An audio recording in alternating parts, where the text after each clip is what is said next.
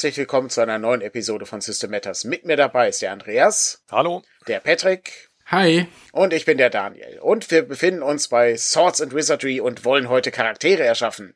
Und Andreas kann uns durch die Charaktererschaffung schleusen.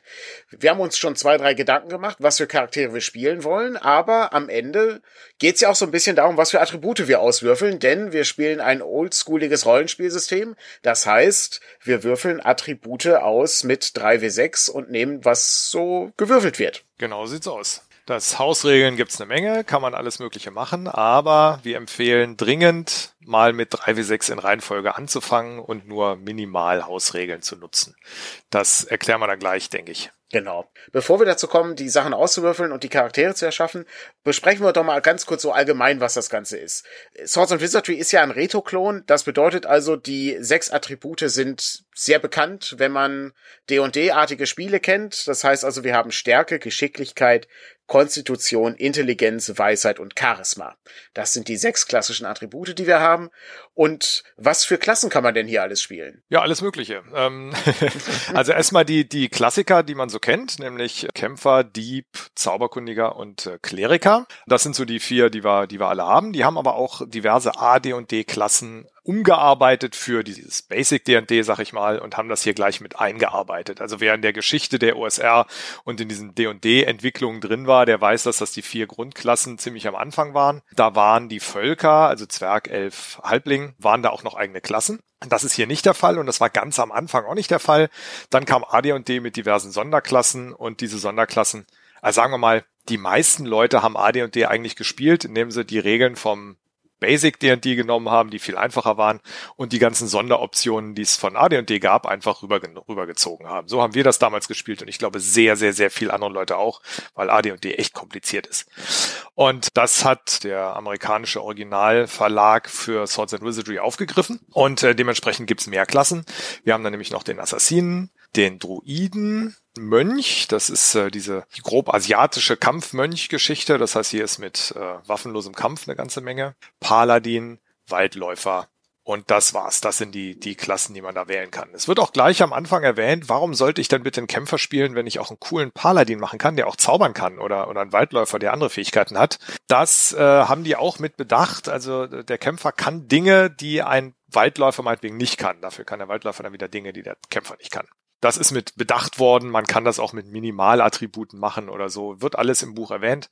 Ähm, lassen wir hier weg. Ihr hattet euch ja schon überlegt, welche ähm, Charakterklassen ihr auswählt und dass die zählen zu den vier Grundklassen und insofern müssen wir da nicht zu tief einsteigen. Aber das sind die Klassen. Dann kann man auch Völker wählen. Das sind äh, klassisch Menschen. Die haben, sind auch am flexibelsten, was äh, Charakterklassen angeht. Elfen, Halblinge, Zwerge und Halbelfen. Das sind die fünf Völker, die hier im Buch beschrieben werden. Und am Ende haben wir dann noch sowas wie Gesinnung und Ausrüstung. Das rundet den Charakter dann ab. Dann ist die Charaktererschaffung schon fertig. Wie wir jetzt hier feststellen werden, geht das relativ schnell. Man arbeitet sich hier durch ein bisschen Würfeln und ein paar Tabellen durch und dann ist die Figur fertig. Wir haben keine Fertigkeiten, was ja zur OSR gehört, dass es eben die Spielerfertigkeit ist und nicht die Charakterfertigkeit. Das heißt, nur die Diebe haben sowas wie Fallen entschärfen und Fallen finden und so. Alle anderen Klassen haben ihre Besonderheiten aber keine Fertigkeiten im eigentlichen Sinne. Insofern würfelt man Attribute, wählt eine Klasse, trägt aus einer Tabelle ein paar Dinge ein, kauft eine Ausrüstung und die Charaktererschaffung ist schon fertig. Sehr gut, weil im OSR sind wir in einem Bereich, wo man auch mal sterben kann als äh, Figur. Und das ist jetzt gerade in den ersten Stufen gar nicht so schwierig, mal zu sterben. Insofern ist eine schnelle Charaktererschaffung sehr sinnvoll und sehr nützlich. Das sieht man übrigens auch bei dem Charakterbogen. Der ist ja auch sehr schlicht gestaltet. Also da arbeiten wir uns ja jetzt gleich durch und wer den Podcast hört und den Charakterbogen vor sich liegen hat, wird gleich sehen, wo wir unsere Eintragungen machen und dann weiß er auch dann ungefähr, in welche Richtung wir und so vorgearbeitet haben. Das ist, äh, ja, der ist übrigens auch sehr übersichtlich. Also der ist jetzt nicht mhm. nur, weil wenig draufsteht, ist aber auch generell sehr hübsch und übersichtlich geworden, wenn ich mal kurz ein bisschen Werbung für diesen Charakterbogen mache. Ja, der ist, ist äh, finde ich auch, ja. Das der, funktioniert, der gut, funktioniert ziemlich gut. Mhm, das genau. muss man auch sagen, ja. Ja, hervorragend. Gut. Dann würde ich sagen, fangen wir doch einfach mal an mit den äh, Attributen. Und ja, Patrick, willst du zuerst einmal die äh, sechs Attribute auswürfeln?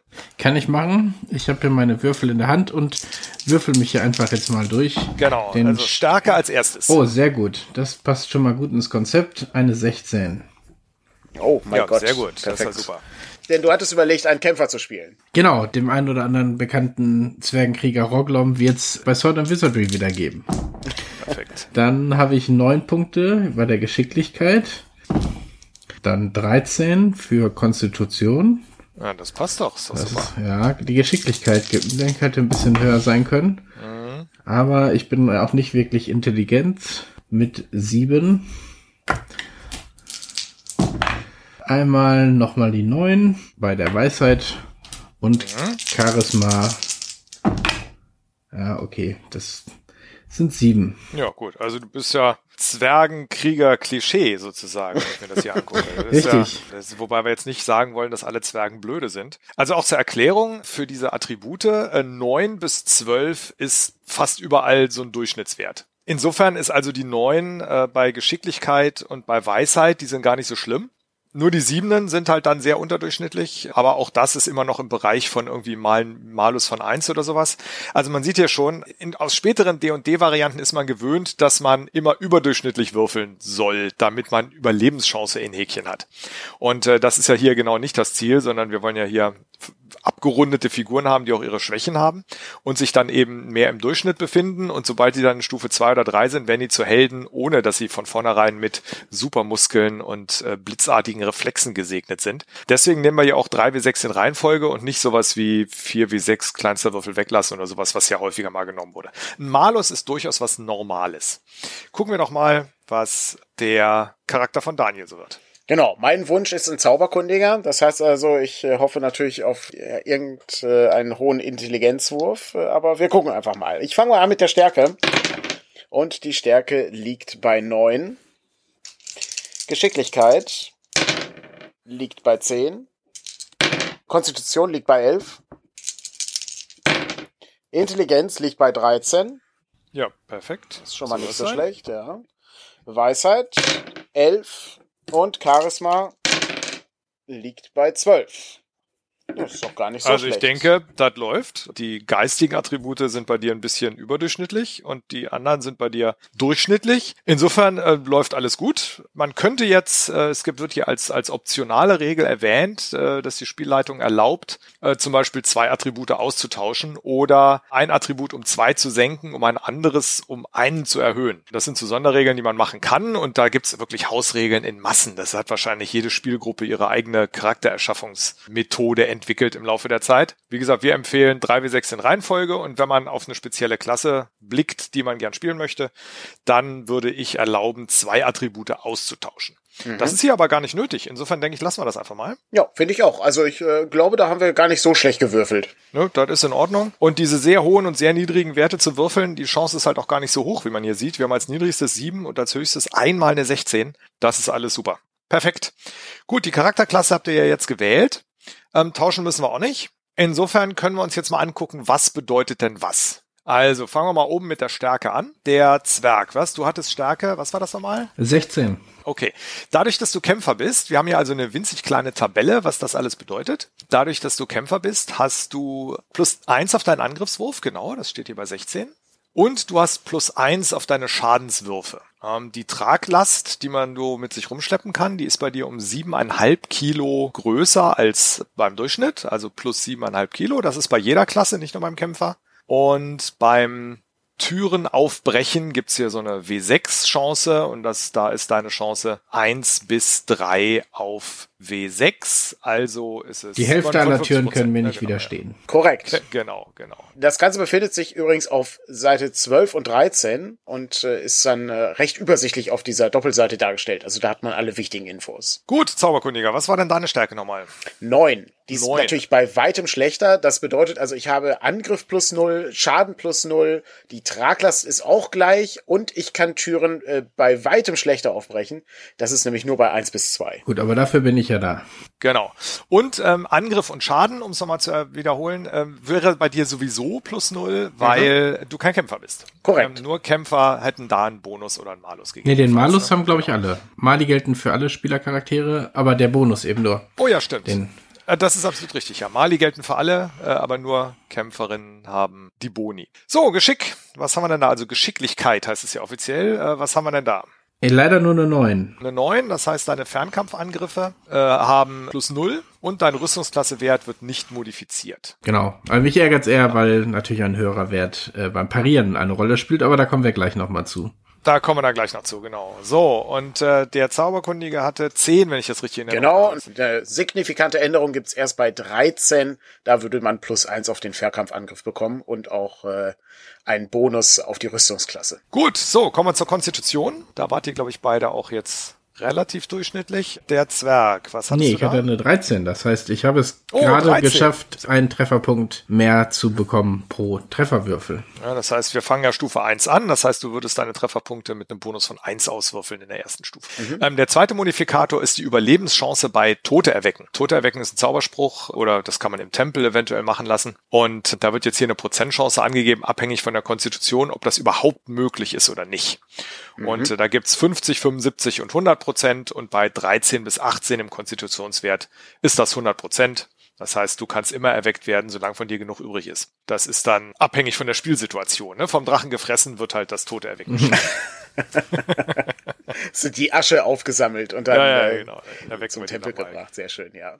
Ja, das sieht bei mir ein bisschen anders aus. Ich habe ja nur eine Konstitution von 11. Das bedeutet, ich äh, bin so im, äh, in der Mitte und äh, bekomme keinen Bonus auf meine Trefferpunkte und habe auch nur eine Chance von 75 Prozent äh, von den Toten erweckt zu werden. Wäre meine Konstitution bei 8 oder weniger, hätte ich sogar nur eine 50-prozentige Chance zum Überleben. Nette kleine Geschichte. Kann man übrigens schön was draus bauen, dass man irgendwie noch äh, Prozentpunkte an Bonus sammeln muss, um diesen, wenn der Zauber gewirkt wird. Also zum Beispiel, wenn du irgendwie besondere Kräuter verbrennst, könnte es ja sein, dass du einen Bonus äh, auf 10% Überlebenschance hast. Ja, oder magische Gegenstände oder, oder was so alles Cooles in einem Abenteuer auftauchen kann. Ja. Ne? Der Segen einer Gottheit. Oder Ja, genau. Das Sehr ist schön, ja, kann man. Kann man sehr sich viele austoben. kleine Stellschrauben hat dieses Spiel. Das ist äh, wirklich sehr unterhaltsam. Ein Schöner Baukasten ist das. Ja, definitiv. Ja. Jetzt kommen wir zu meinem, zu dem wichtigsten Attribut. Jetzt Gut, Intelligenz. Geht's sieht's so. da aus mit Roglum. Geht so, ich finde das gar nicht so relevant, weil die Frage, wie viel zusätzliche Sprachen ich sprechen kann, überhaupt gar keine Rolle spielt. Ich habe nämlich nur eine Intelligenz von sieben. Mein Job ist, Türen aufzumachen. Ganz wichtig ist, diese Intelligenz ist die Charakterintelligenz und nicht die Spieler- und Spielerinnenintelligenz. Das heißt, du kannst sehr wohl äh, schlaue Pläne machen und Dinge im Dungeon ganz toll lösen. Ähm, Das ist dann quasi, kann man erklären, als Bauernschleue, als Erfahrungswerte, als ich weiß es nicht was. Ähm, Swords and Wizardry und viele Oldschool-Spiele sehr großen Wert drauf. Man darf also sehr wohl miträtseln und äh, bei allem mitmachen und Probleme lösen. Das muss dann eventuell anders erklärt werden und selbstverständlich, wenn man da Spaß dran hat, kann man etwas tumpe Figur geben. Aber Bauernschleue und mit Probleme lösen sollte immer möglich sein, sonst wird man quasi aus dem Spiel ausgegrenzt. Und das ist ja bei OSR diese Form der Problemlösung sehr wichtig. Also das, da würde ich großen Wert drauf legen.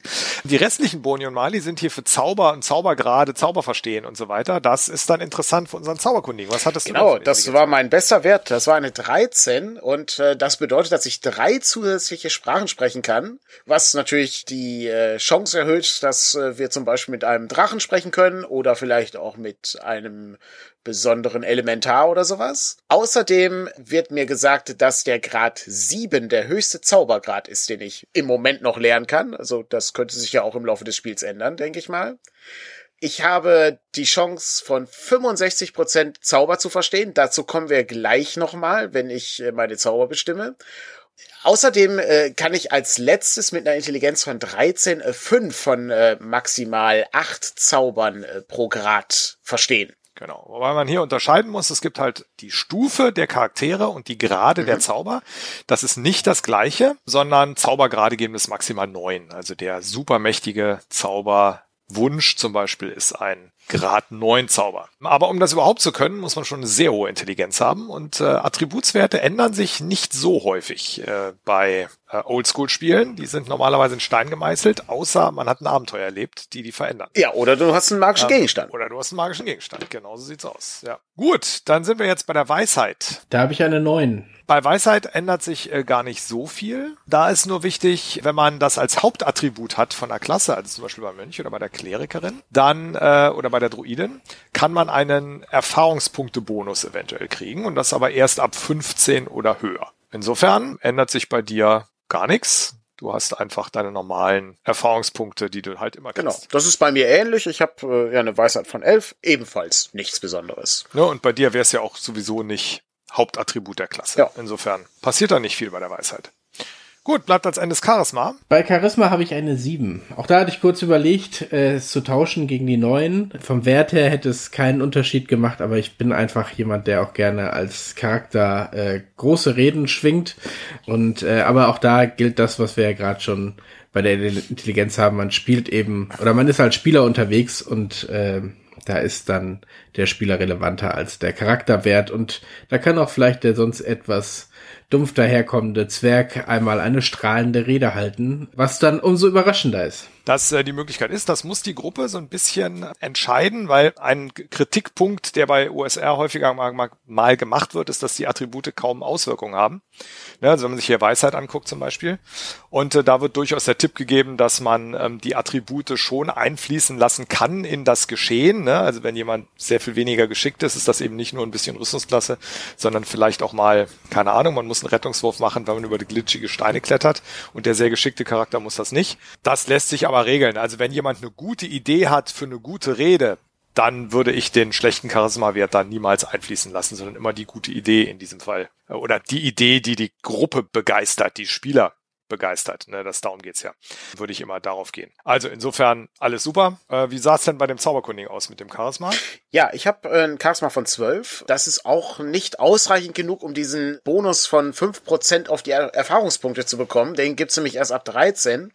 Trotzdem haben natürlich äh, Patricks Charakter und mein Charakter immer noch den tollen Bonus, dass sie Spezialisten äh, anheuern können. Und während äh, ich äh, vier Leute äh, maximal anheuern darf, ist es äh, bei Patricks Charakter äh, einer weniger. Also es sind da nur drei Spezialisten. Genau. Ne? Also so Fackelträger kann man in Massen anheuern, mhm. so lang wie man Lust hat.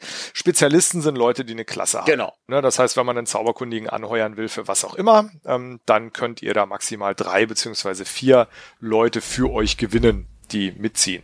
Und äh, wenn man in höhere Stufen kommt, ist das durchaus relevant, dass man da mal so Erststufe Leute mal mitnimmt und äh, die im Dungeon vorschickt oder sowas. Gut, damit hätten wir die Attribute abgehakt. Wie man sieht, geht das relativ schnell, wenn man, ne, das ist eine Doppelseite im Regelbuch. Ähm, insofern, das sind ein paar kleine Tabellen und äh, man kann da schnell ein paar Werte auf dem Charakterbogen eintragen. Wenn ihr den Charakterbogen vor euch habt, ist das rechts neben den Attributen so eine kleine Liste mit Dingen, trägt man ein paar Zahlen ein und das ist schon erledigt. Das geht ratzfatz. Dann kommt die Klasse. Dann würden wir uns jetzt mal den Kämpfer angucken. Der Kämpfer ist auf Seite 23 im Regelbuch und äh, da haben wir dann nochmal paar Sonderdinge, paar kleine. Ne? Das ist, stell dir mal ganz kurz vor, was dein Zwergenkämpfer so, was den so ausmacht, was die Klasse so ausmacht. Die Klasse ist erstmal sehr weit gefasst. Ne? Kämpfer kann wirklich vom Samurai bis zum, so wie ich ihn mir vorstelle, eben dem typischen Zwerg mit der Streitaxt alles umfassen, könnte aber auch eine galante Ritterin sein. Also da ist es sozusagen nicht genau vorgegeben, was man spielt, sondern eben eine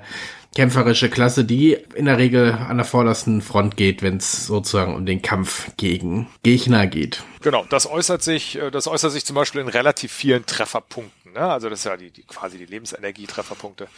Und äh, das ist von der Klasse abhängig, welchen Würfel man da jede Stufe würfelt, um rauszufinden, wie viel man hat. Und das ist bei den Kämpfern und Kämpferinnen relativ hoch mit W8. Da würden wir dann gleich drauf kommen. Aber was hast du denn sonst noch für coolen Kram, den du als Kämpfer so kannst? Ich habe einen äh, Mehrfachangriff, das heißt gegen kleinere Kreaturen mit einem Trefferwürfel oder weniger kann ich äh, einen Angriff pro Stufe durchführen. Das würde bedeuten, äh, momentan macht es noch nicht viel aus, weil Stufe 1 ist Stufe 1, aber ähm, später kann man dann etwas häufiger zuschlagen. Das zweite ist dann das Parieren. Das hatte ich ja gerade schon mal angesprochen, als wir die Geschicklichkeit äh, besprochen haben, wo ich mir einen höheren Wert gewünscht hätte. Ab 15 kann ich dort nämlich defensiv kämpfen. Und defensiv kämpfen heißt, dass der Gegner Abzüge auf seinen Angriffswert bekommt, wenn ich entsprechend agiere. Den dritten Vorteil hatten wir auch bereits äh, beim Stärkeboni. Da ist es eben so, dass bei mir auch die positiven Werte gelten. Also ich, bei mir ist es eben entsprechend so, dass ich einen Punkt mehr auf meinen Angriff bekomme und auch einen Punkt mehr Schaden verursache. Das ist eine Spezialität des Kämpfers, äh, diesen Modifikator dann noch nutzen zu können. Und auf Stufe 9 werde ich natürlich eine glorreiche Zwergenfestung in die Berge bauen. äh, das ist dann mein äh, spezieller Bonus, den ich dann haben kann. Dann äh, die Trefferwürfel hatten wir erwähnt, sind W8. Ähm, und dann gibt's noch einen sehr wichtigen Wert, der Rettungswurf. Ähm, in späteren äh, D&D-Editionen wurde der aufgeteilt in fünf Zahlen, die so ein bisschen unterschiedlich waren, abhängig von der Klasse.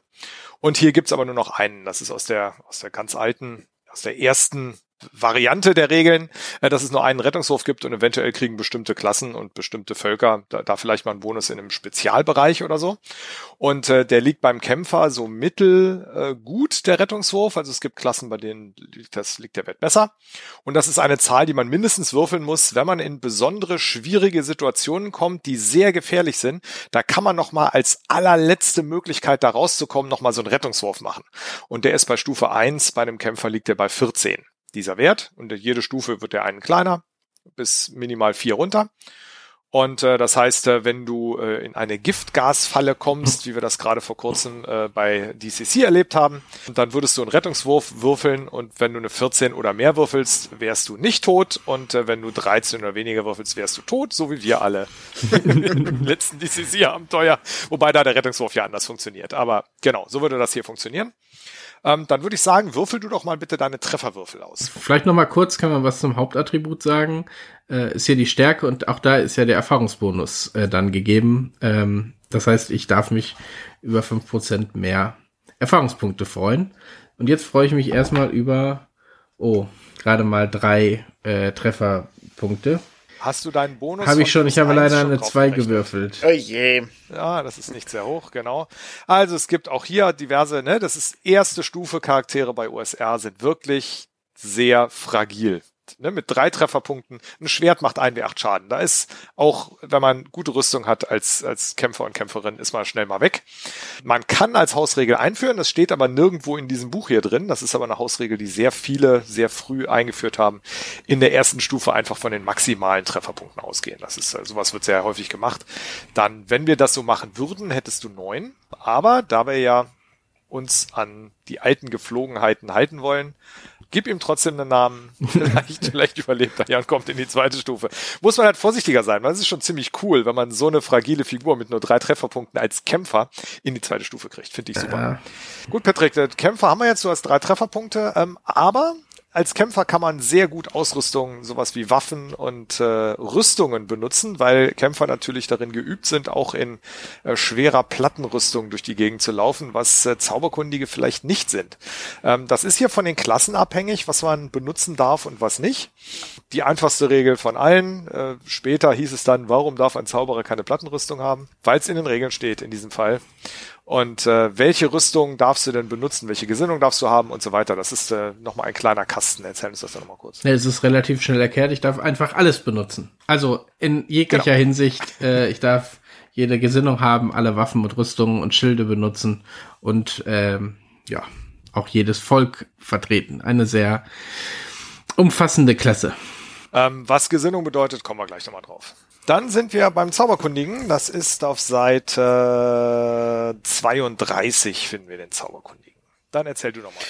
Ja, der Zauberkundige ist äh, im Gegensatz äh, zum Kämpfer gar nicht so gut bewandert mit den ganzen Dingen. Da können wir vielleicht direkt als erstes mal darauf eingehen, äh, denn äh, ein Zauberkundiger ist ja jemand, der, wie der Name schon vermuten lässt, jemand, der sich gerne mit äh, alten Büchern beschäftigt und Schriftrollen und daraus irgendwie arkanes Wissen herauszieht, was er dann einsetzen kann in Zaubersprüchen. Und ähm, das äh, führt aber auch dazu, dass er sagen wir mal, relativ schwach ist wahrscheinlich, denn er kann weder Rüstung noch Schilde tragen. Und an Waffen sind das auch eher ja, sehr kleine Waffen, wie zum Beispiel ein Dolch oder ein Wurfpfeil oder eben der klassische Stab, den man äh, als äh, Zauberer so mit sich trägt. Das schränkt natürlich schon sehr ein an der Stelle. Die äh, Trefferwürfel hatten wir mit einem W4 äh, und äh, ich würde einen Bonus bekommen ähm, von fünf Prozent in meinem äh, auf die Erfahrungspunkte, wenn ich eine Intelligenz von 13 habe. Die besitze ich, das heißt also, ich äh, kann also ein bisschen mehr Erfahrungspunkte bekommen, wenn der Spielleiter Erfahrungspunkte verteilt. Sehr gut. Was ganz gut ist, weil Zauberkundige relativ viel Erfahrung brauchen, von einer Stufe auf die nächste zu kommen. Das ist nämlich hier für die Klassen sehr unterschiedlich. Also was heißt sehr unterschiedlich, aber das ist für die Klassen mhm. unterschiedlich.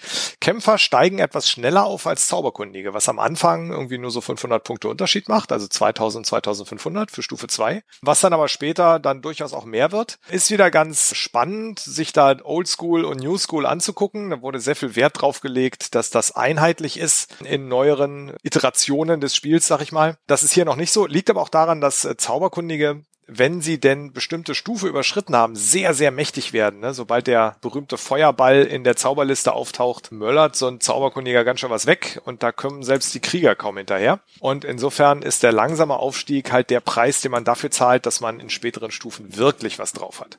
Das ähm, muss man dann wissen und in Kauf nehmen. Mhm. Finde ich immer noch sehr gut. Aber ich blicke auch nostalgisch.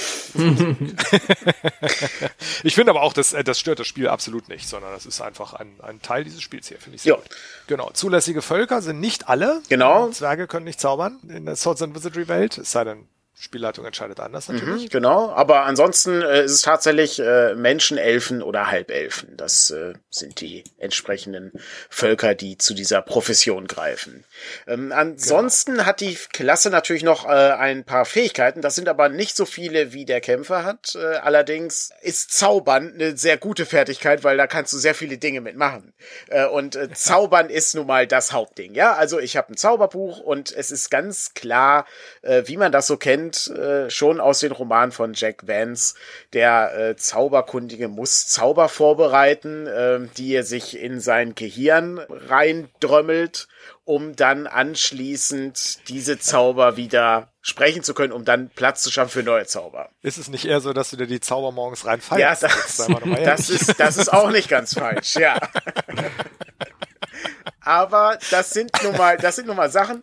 Ich finde das auch super faszinierend. Es gibt Leute, die mögen ja dieses Magiesystem nicht. Aber ich finde das irgendwie ganz cool. Das ist eine ganz gut berechenbare Geschichte und ich mag das irgendwie. Ich mag auch diese Idee, dass es eine so komplexe Sache ist, die du da in deinem Kopf hast, dass du davon auch nicht unendlich viele in deinem Kopf haben kannst. Das finde ich irgendwie ganz schön. Hier sind die Zaubersprüche eher Werkzeuge, mhm. das muss man auch sagen. Ne? Also Zauberkundige können die Zauber untereinander austauschen, also zumindest die Standardzauber. Man lernt die halt ähm, und dann kann man sie benutzen und die sind auch berechenbar und die sind halt wie Werkzeuge einsetzbar. Das wird für manche als Nachteil angesehen, weil halt das keine chaotische Magie ist, die irgendwie in welchen Formen auch immer immer gefährlich ist oder so, sondern es ist halt einfach irgendwas, was diese Klasse kann, was andere Klassen nicht können. Finde ich auch sehr gut. Ne? Bei DCC zum Beispiel würde es anders funktionieren. Da hat man halt diese Tabelle und man verliert die Zauber für den Tag nur, wenn man schlecht mhm. würfelt vorher. Und hier ist es halt ein Werkzeug. Die Zauber sind ausreichend flexibel und sind vor allem auch äh, eine ausreichende Anzahl wird beschrieben.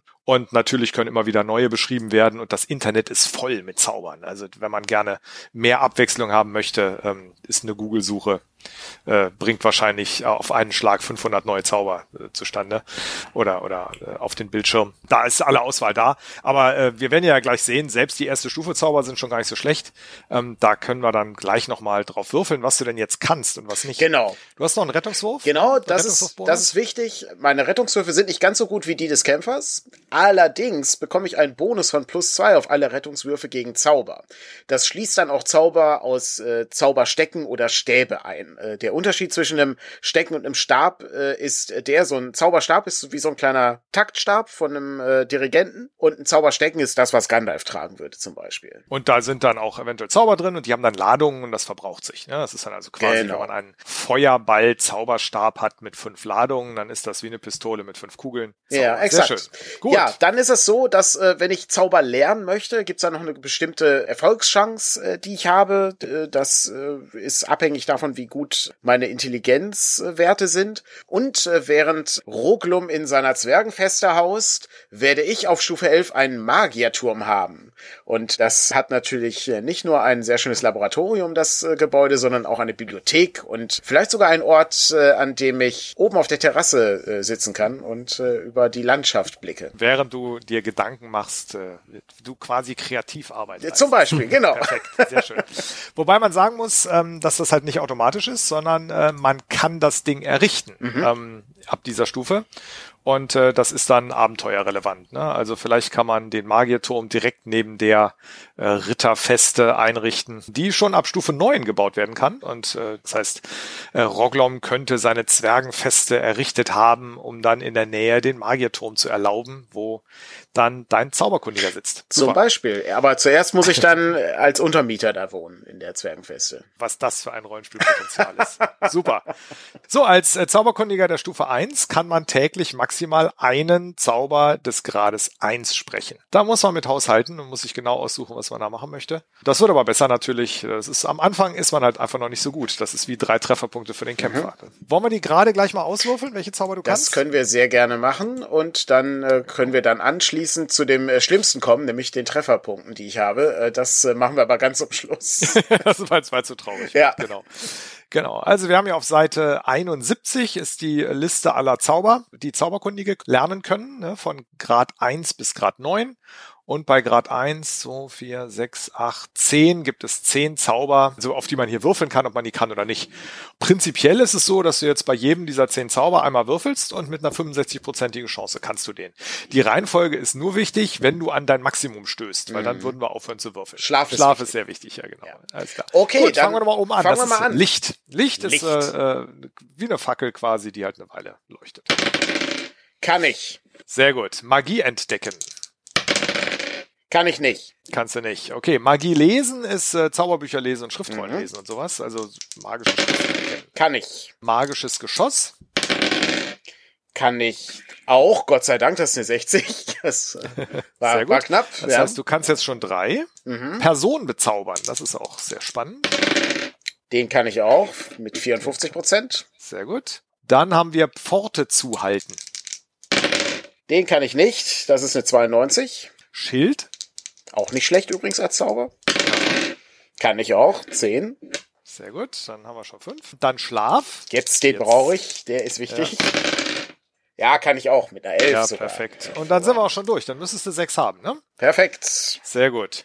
Ähm, Schlaf ist ganz interessant, da kann man Leute halt einschlafen lassen, wobei, wenn man die angreift, werden sie sofort wieder wach. Also Genau. Aber man kann sie umgehen, weil du musst ja nicht Genau. hier alles töten. Es Nee, genau. gilt ja manchmal auch nur, den äh, Schatz zu stehlen oder Genau. die Aufgabe zu erfüllen, die einem gestellt wurde. Wobei die äh, Leute, die in Schlaf geschickt werden, haben dann immer noch mal einen Rettungswurf. Und das Ja. heißt, äh, wenn man den roten Riesendrachen am Ende des Dungeons einfach einschlafen lassen will, dann kann man darauf wetten, dass der einen Rettungswurf von drei hat oder so und höchstwahrscheinlich Mhm. Einfach nicht einschläft. Das kann, das kann gut sein. Genau, sehr schön. Apropos drei, äh, drei wäre schon ganz gut für die Trefferpunkte, die ich gleich Ja, äh, das bekomme, stimmt, denn ich habe nur einen W4.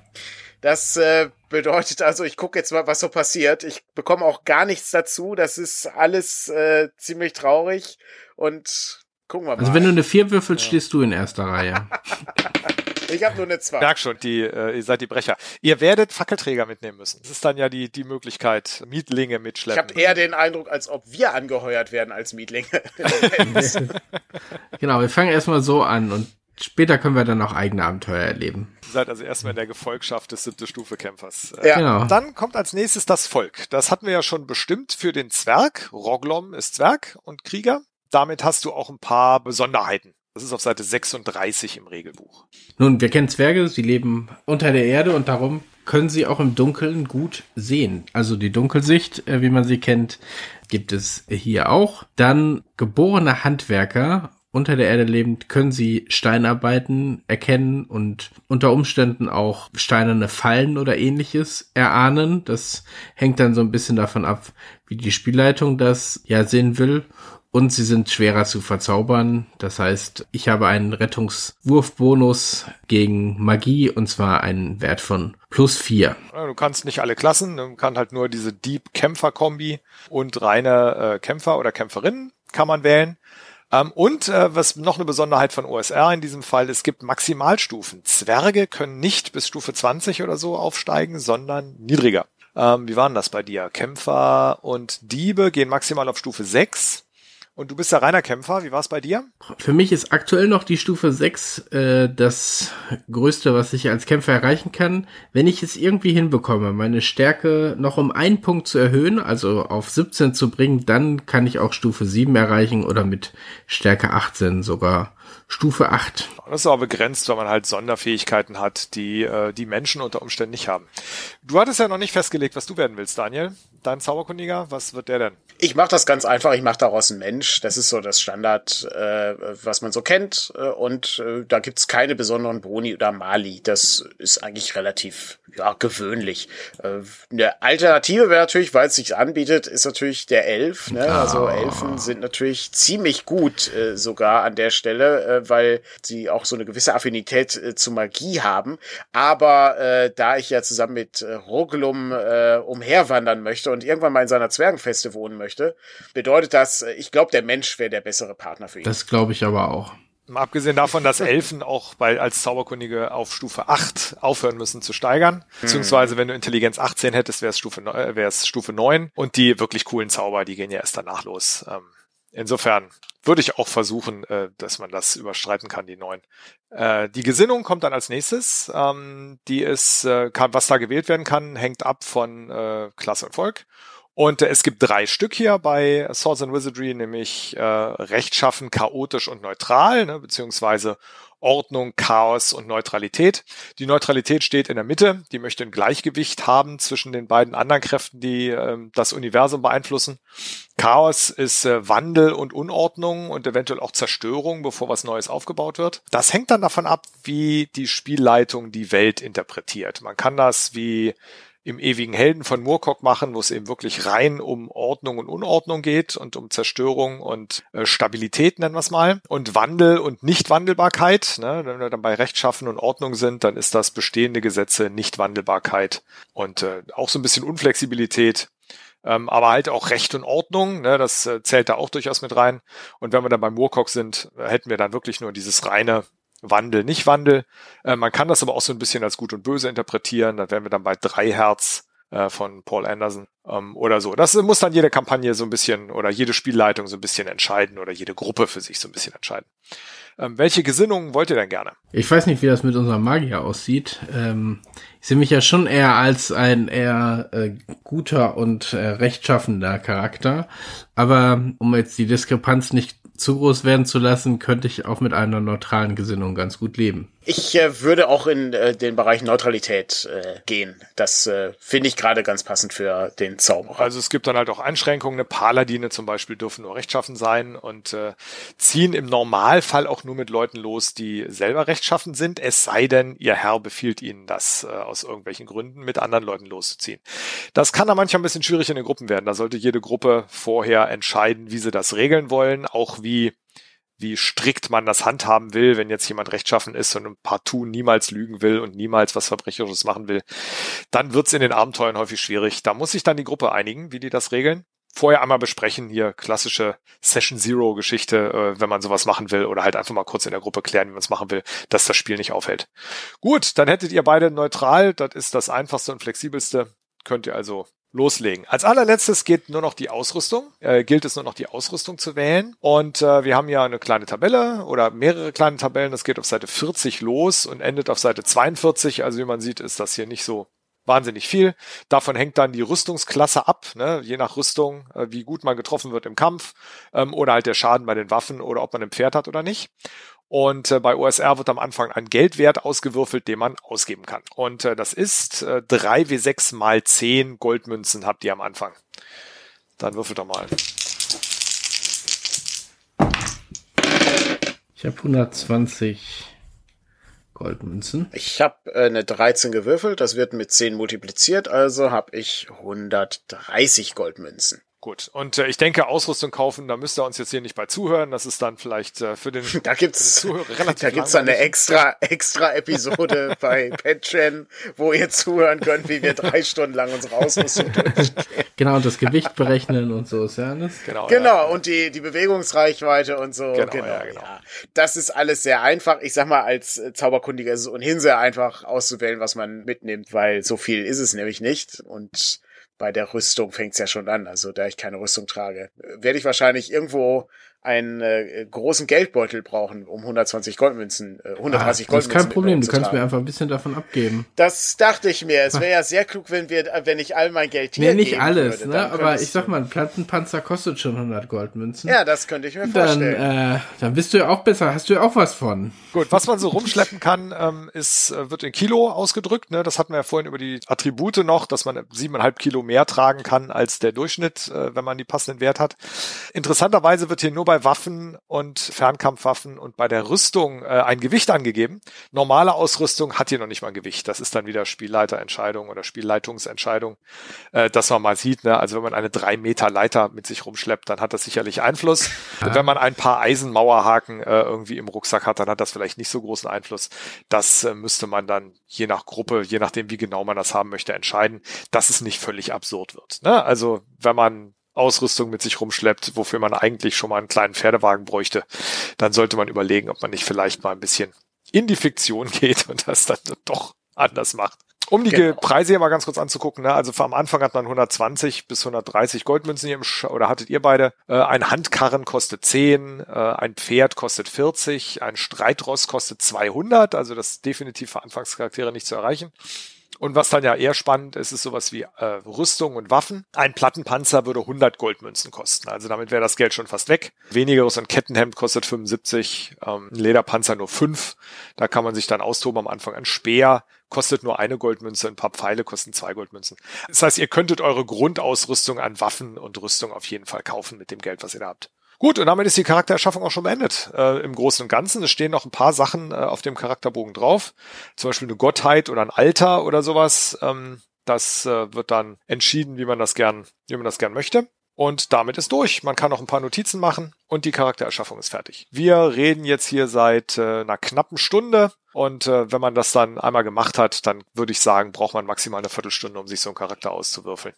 Ja, das genau. Ohne Erklärung, ja, ohne Erklärung, und so weiter und so, geht das deutlich schneller und äh, man ist wirklich sehr schnell auch wieder dabei, sollte der Charakter mal äh, in eine Sperrfalle gelaufen sein genau. oder so. Trotzdem würde ich empfehlen, wenn man die allererste Runde macht mit einer neuen Gruppe, die das alles noch nicht kennen, ein paar fertige Charaktere dabei zu haben, sind ja schnell erschaffen, wie man sieht. Dann können die Leute nämlich ganz ohne äh, Rumwürfelei am Anfang loslegen und äh, sind dann auch nicht traurig, wenn die Figur gleich im dritten Raum tot ist, weil man braucht ein bisschen Lernkurve mhm. am Anfang, wenn man das nicht gewöhnt ist. Das mhm war's. Klasse. Dann vielen Dank für die Erklärung der Charaktererschaffung und äh, vielen Dank, Patrick, für deinen äh, Zwergencharakter. Wir danken allen fürs Zuhören und äh, wünschen natürlich äh, viel Spaß mit Swords and Wizardry, das sich gerade in einer Vorbestellung befindet. Insofern, wer Interesse hat, äh, kann einmal reinschauen und kann sich da auch einen Eindruck machen, wie das Spiel ausschaut. Äh, das äh, ist nämlich dank der äh, zahlreichen neuen Illustrationen wirklich, wirklich sehr hübsch geworden. Definitiv, ja. Sehr übersichtliches Layout, was nicht, nicht in allen Auflagen bisher der Fall war und echt hübsche Zeichnungen. Ich bin, ich bin sehr angetan, ähm, aber natürlich bin ich das. Hervorragend. Dann hören wir uns beim nächsten Mal mit einem neuen Thema wieder und äh, wünschen weiterhin viel Spaß mit dem Rollenspiel. Bis zum nächsten Mal. Ciao. Tschüss.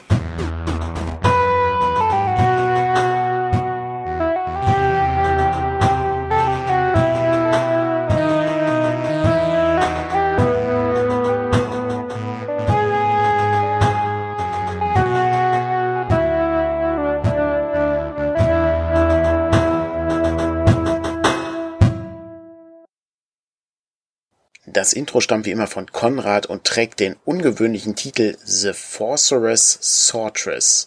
Und auch hier gilt wie immer, wer mehr über die Musik von Konrad erfahren möchte, kann es auf seiner Webseite tun, die wir natürlich unten verlinken. Wenn ihr Konrad auch mal hören wollt, dann schaltet doch einfach den Brindlewood Bay Podcast ein. Da stammt nicht nur das Intro von ihm, sondern da bespricht er auch mit Eike und Andrea zusammen, worum es in Brindlewood Bay geht. Insofern vielen Dank nochmal für das Intro, Konrad, und wir hören uns beim nächsten Mal wieder. Bis dann. Tschüss.